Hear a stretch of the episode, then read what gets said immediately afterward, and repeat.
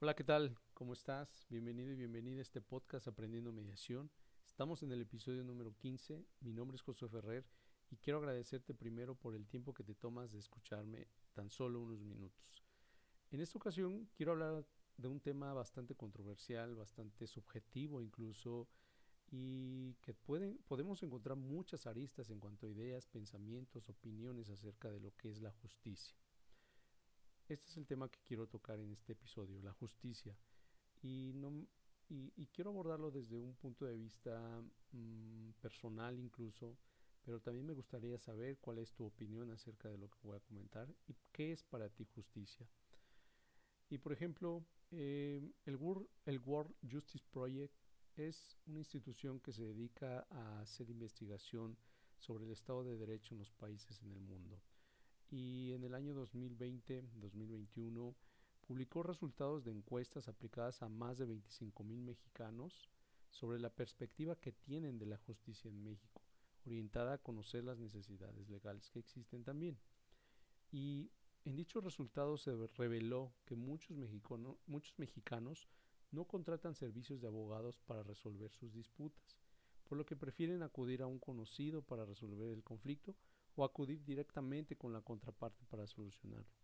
Asimismo, solo el 30% de los mexicanos con problemas legales buscan asesorías o representación legal y el 40% de los encuestados manifiesta haber obtenido una consecuencia negativa derivada del conflicto principal por no acercarse con un abogado, por no tener una asesoría, por el desconocimiento sobre todo, ¿no? Que, que, genera o que o, a veces el miedo que genera eh, de adentrarse a un proceso judicial. Estos resultados demuestran varias cosas. La primera, la falta de confianza de la, de la, ciudadanía en las autoridades que imparten y administran justicia, ya sea porque los procesos son muy tardados o por desconocimiento de dónde acudir, por la falta de recursos económicos para pagar un abogado y o sobre todo también por haber tenido malas experiencias previas con autoridades judiciales o ministeriales. Y mm, la segunda, la segunda razón por la que se dan estos niveles de desconfianza en, en, el, en el sistema de justicia tiene que ver mucho con la justicia retributiva, es decir, la justicia que impone castigos en proporción al daño causado y que además es moralmente aceptable dentro de nuestra sociedad. Porque como quiera que sea ante una conducta o ante una ofensa que recibimos, lo primero que optamos y creemos que la mejor respuesta y solución es castigar al que nos ofendió, sin importar los beneficios y o perjuicios incluso que dicho castigo pueda producir para la ciudadanía. Porque en realidad mm, Debemos entender que para el Estado, cuando se comete una conducta delictiva, es al Estado a quien se le está cometiendo la ofensa, más que a la persona o más que a la ciudadanía, ya que el daño cometido contra el Estado debe de tener una potestad que infrinja un castigo para, ese, para esa persona que, que está cometiendo la conducta delictiva. Es el Estado quien determina quién es el bueno y quién es el malo de la historia cayendo así en una parcialidad hacia propios intereses o intereses individuales. Y el mayor problema de la justicia retributiva es que dimite de la imparcialidad y de la equidad, haciendo valer una justicia completamente utilitarista, porque se supone que protege debidamente los intereses y necesidades de las personas, cuando en realidad no es, no es un trabajo que se dediquen a hacer Em, acercándose a las, a las personas para preguntarles qué necesitan o qué intereses tienen para poder resolver el, asunto.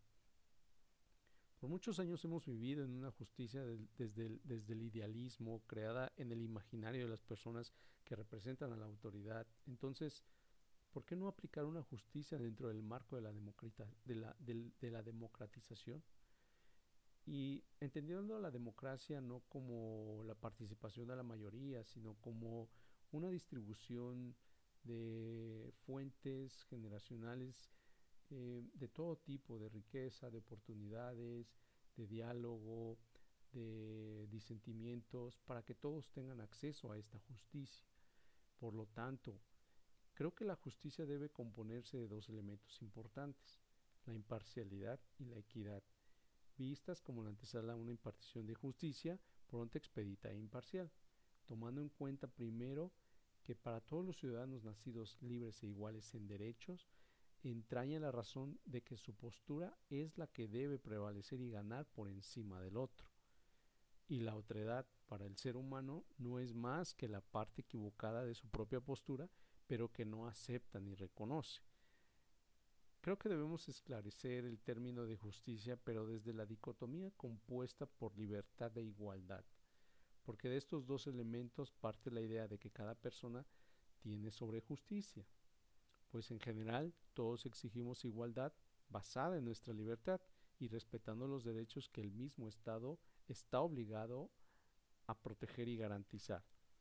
Pero el problema se enraiza cuando las partes en conflicto exigen justicia con base en, es, en la premisa de que mi libertad pesa más que la tuya y por lo tanto yo tengo la razón y la verdad de los hechos. Entonces, la pregunta es, ¿cuál es la línea que divide sutilmente la libertad de la igualdad? En términos de justicia mm, en general, yo preguntaría qué o quiénes nos dan la calidad de iguales ¿Y cómo medimos la libertad? Se dice que mi libertad termina donde inicia la tuya, pero ¿dónde termina la mía y dónde inicia la tuya? Y por otro lado, ¿no se puede confundir la libertad con el poder? Es algo muy común en la sociedad que las condiciones económicas, de influencia política o personal, de mejores puestos laborales, influyan mucho en la marcación de la desigualdad social, cayendo incluso en la discriminación prestándose a corromper la imparcialidad de la autoridad. Ese exceso de libertad, que en realidad ya es llamado libertinaje, es el que promueve la desorientación de la justicia y la prostitución de la parcialidad dentro de una comunidad. Creo que para arribar a una impartición de justicia imparcial equitativa es necesario respetar la decisión individual de las personas, y no me refiero a una individualidad egoísta, sino aquella donde se busque la manera de entrelazar tus intereses y necesidades con mis intereses y necesidades, para que, de manera equitativa, podamos encontrar un punto de referencia común que nos ayude a crear una comunidad más empática, responsable y respetuosa, cuyo vehículo para llegar a ello sea el reconocimiento mutuo, no como adversarios, sino como seres humanos que buscan el placer de vivir una vida más tranquila y armoniosa. Y bueno, eh, con, base en esta línea y siguiendo la misma, la misma idea, me gustaría terminar este, este capítulo con un fragmento de, del contrato social de Rousseau que dice, había que pensar la situación del hombre en sociedad desde una perspectiva de derecho. ¿Puede el hombre vivir en libertad en una sociedad igualitaria? La respuesta que se da en el contrato social es afirmativa. Ahora, el problema es cómo encontrar una forma de asociación que defienda y proteja con la fuerza común la persona y los bienes de cada asociado, y por la cual cada uno, hundiéndose a todos los demás, no obedezca más que a sí mismo y permanezca, por tanto, tan libre como antes.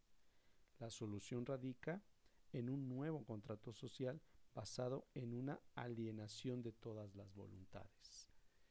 Esto lo que nos, lo que nos da a entender es que estamos, estamos alienados o debemos alienar todas nuestras voluntades con las de los demás. La voluntad debe ser general, en pro de una comunidad, en pro del beneficio común y no como no debe ser entendida como una suma de libertades o una suma de voluntades donde al fin tengan un objetivo individual, un objetivo parcial. Y de esa forma creo que la justicia podemos englobarla como eh, la mejor manera de crear comunidad con todas las personas que nos rodean, no nada más con el núcleo social en donde nos desenvolvemos o con las personas con las que nos identificamos o con las que vivimos, sino con todos los demás. Debemos aprender a respetar, debemos aprender a escuchar sobre todo, que es un tema también que está hoy en día fuera de nuestro de nuestro de nuestra comprensión y de, nuestro entendimiento social.